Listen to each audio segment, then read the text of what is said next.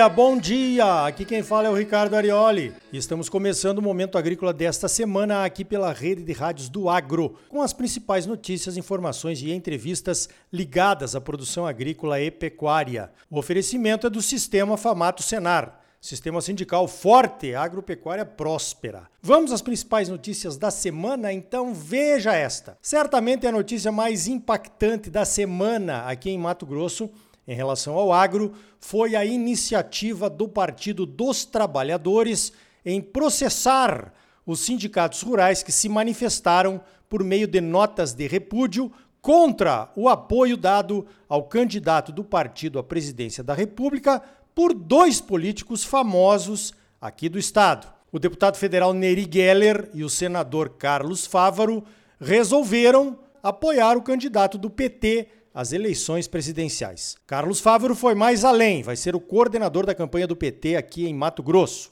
O pessoal do agro não gostou. O pessoal do agro considerava que os dois políticos tinham as suas bases eleitorais na agropecuária e deveriam ter sido consultados antes de qualquer acordo para apoio a esse ou aquele candidato. Para manifestar o seu descontentamento, 14 sindicatos rurais e duas cooperativas agrícolas emitiram notas de repúdio condenando a decisão dos dois políticos. Um desses sindicatos, o de Lucas do Rio Verde, fica no domicílio eleitoral dos dois políticos em questão.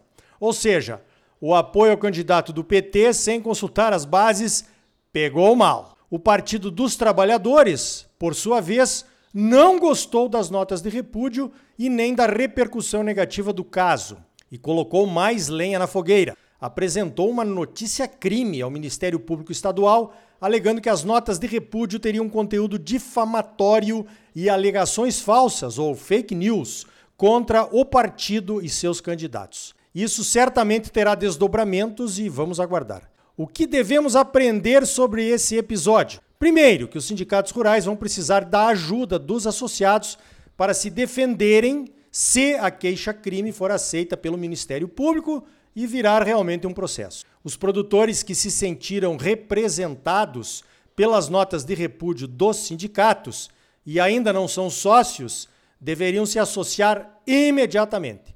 Pelas manifestações nos grupos de WhatsApp são muitos. Realmente precisamos fortalecer as nossas bases com uma participação maior nos sindicatos rurais. Não só por conta desta pendenga, mas de tantas outras que nos afetam quase que diariamente.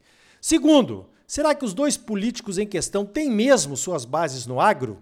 O fato de serem produtores e atuantes em sindicatos rurais e associações, o Fávaro foi presidente da ProSoja Mato Grosso antes de se eleger vice-governador do estado, nos dá uma forte impressão que sim. Mas realmente somos poucos produtores no estado e o nosso poder de votação e de eleger alguém é reduzido, temos que reconhecer. Outro ponto: Alguns candidatos do agro, depois de eleitos, parece que aprendem um jogo diferente, o tal do jogo da política. Neste jogo, defender os produtores acaba não sendo mais uma prioridade. Essa manobra dos dois políticos em questão certamente foi avaliada por eles mais como uma forma de aumentar suas chances na eleição do que para defender os reais interesses dos produtores, né? Realmente os produtores não poderiam gostar que dois antigos aliados com mandatos agora decidissem apoiar um candidato que não é bem visto pelo setor, pelo histórico de apoio a invasões de terras, segurança jurídica e outros fatos preocupantes para quem quer produzir em paz. Notas de repúdio geralmente não têm efeito nenhum a não ser mostrar descontentamento, mas uma queixa-crime na justiça tem. E agora? Vamos enfrentar ou vamos correr? Olha, correr vai ficar feio pra caramba. Para enfrentar, precisamos de força nos sindicatos rurais. Tá dado o recado. O pessoal anda falando dos talibãs de WhatsApp, aqueles que só têm coragem virtual. Agora chegou a hora de participar em carne, osso e recursos, e não apenas atrás de uma telinha repassando mensagens, notas de repúdio e memes de indignação. Pense nisso.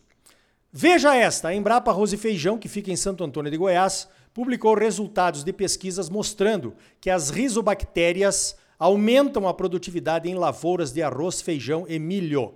Rizobactérias são aquelas que se associam às raízes das plantas. Algumas rizobactérias podem potencializar a ação dos nutrientes nitrogênio, fósforo e potássio. Sementes de arroz tratadas com a bactéria Azospirillum ficaram com raízes 86% mais longas em comparação às plantas que não foram inoculadas. No milho, as sementes inoculadas com a bactéria Azospirillum apresentaram raízes mais compridas, com diâmetro e volume maiores e mais matéria seca nas raízes. A bactéria Serratia, aplicada nas sementes e no solo, aumentou em 17% a produtividade do arroz. A bactéria Serratia também potencializa a ação do nitrogênio, do fósforo e do potássio.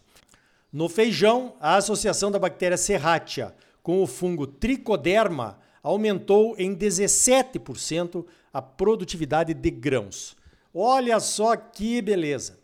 Mais e mais os produtos biológicos vão assumindo um papel importantíssimo no agro brasileiro. A Embrapa está licenciando esses produtos para venda no mercado através de parcerias público-privadas. Também é possível fazer a multiplicação desses micro-organismos na fazenda, a chamada produção on-farm. Em qualquer dos casos, o controle de qualidade e a garantia de que os micro-organismos certos serão multiplicados on-farm é fundamental para o bom resultado final e a geração da confiança no produto biológico. Olha só, o site Farm News, mantido pelo zootecnista Ivan Formigoni, publica estudos econômicos interessantes e é fonte de consulta aqui do Momento Agrícola. Nesta semana, ele publicou um estudo que mostra a evolução das exportações brasileiras de produtos do agro para os países asiáticos no primeiro semestre desde 2013. Nossas exportações de produtos do agro para os países asiáticos estão crescendo, mas o ritmo de crescimento parece estar diminuindo, pelo menos nos últimos dois anos. O mercado asiático vem crescendo a cada ano.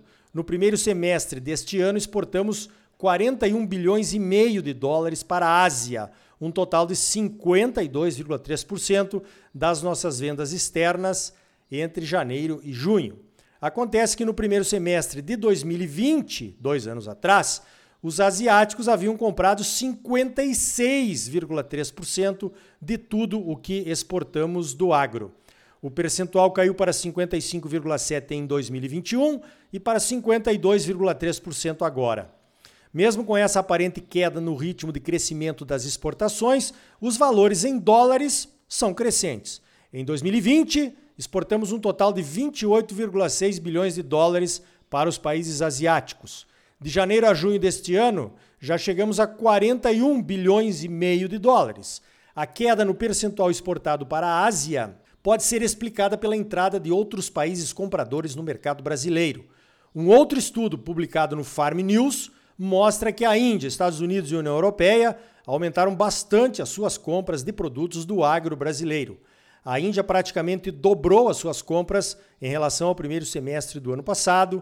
A União Europeia está comprando 42% a mais e os americanos aumentaram suas compras em 31%. Falando em exportações e importações, o Brasil está tentando viabilizar a importação de óleo diesel da Rússia. O Brasil importa hoje cerca de 25% do diesel que consome, a maior parte proveniente dos Estados Unidos e de refinarias da região do Golfo do México e temos estoques para 50 dias se a produção parasse hoje, segundo a ANP. Especialistas nesse mercado dizem que os principais obstáculos para a importação da Rússia seriam a forma de pagamento, que deverá ser em rublos, o que tem custos adicionais, e o prazo de entrega por conta da distância e da logística. Mas o preço do diesel russo está melhor do que os preços no Golfo do México por conta do boicote. Antes de alguém dizer que o Brasil poderia estar ajudando a Rússia a financiar a guerra contra a Ucrânia, lembre-se que a Alemanha aguarda ansiosamente a retomada da compra do gás russo, suspensa nesses dias por conta da manutenção no principal gasoduto que fornece gás natural da Rússia para os alemães. Só para dar um exemplo, né? Veja esta: na semana que vem, entre os dias 25 e 26 de julho, acontece em São Paulo o Fórum Global do Agribusiness, ou Global Agribusiness Forum. O tema do fórum será segurança alimentar, mudanças climáticas e sustentabilidade. Palestrantes de todo o mundo estarão presentes. Logo após o fórum, ainda no dia 26, Nós vamos receber aqui no estado alguns palestrantes lá do fórum que querem conhecer o Mato Grosso. São eles o Seth Meyer, que é economista-chefe do USDA, o Departamento de Agricultura dos Estados Unidos, o Jeremy Adamson, que é conselheiro de mudanças climáticas, também do USDA, o Jeff Zimmerman, que é analista sênior de mercado, a Nicole Podesta, que é a Dida agrícola da Embaixada Americana no Brasil e já nos visitou em março deste ano com os diplomatas, a Julia Di Tomaso, que é presidente mundial da Crop Life, o Christian Lobauer, que é presidente da Crop Life no Brasil, e ainda o Nicolas Rubio e o Saulo Nogueira, que trabalham para o USDA aqui no Brasil. Nós vamos jantar com eles na FAMATO no dia 26, com direito a uma apresentação do IMEA, e vamos levá-los visitar uma fazenda em Campo Verde no dia 27, que tem integração de lavoura com pecuária e floresta. Falando em IMEA, o Clayton Gower, que é superintendente do IMEA, foi convidado para passar alguns dias lá no USDA, agora em setembro, no que se chama de internship. Que moral, hein? Para Famato, para o IMEA e para o Clayton. Clayton, se precisares de um tradutor, lembra de mim, tá? Então tá aí, no próximo bloco, vamos falar sobre a retirada da vacinação da febre aftosa. A conquista do status de país livre de febre aftosa sem vacinação pode abrir ótimos mercados para as carnes brasileiras, mas exige cuidados especiais com o controle sanitário e requer o envolvimento de todos, desde os produtores, passando pela vigilância sanitária e chegando até os exportadores. É logo depois dos comerciais. Ainda hoje vamos falar com o Zezé Cismeiro, o novo presidente em exercício da ProSoja Brasil, para saber quais são os principais desafios nos quais a entidade trabalha. E também vamos falar sobre pragas quarentenárias. Você sabe o que é isso? Pois vai ser bom saber para evitar problemas sérios com nossos clientes de soja, milho e outros produtos de exportação. E aí, tá bom ou não tá? É claro que tá bom, você só merece o melhor. Então não saia daí. Voltamos em seguida com mais momento agrícola para você, num oferecimento do Sistema Famato Senar. Sistema sindical forte, agropecuária próspera. Voltamos já. Música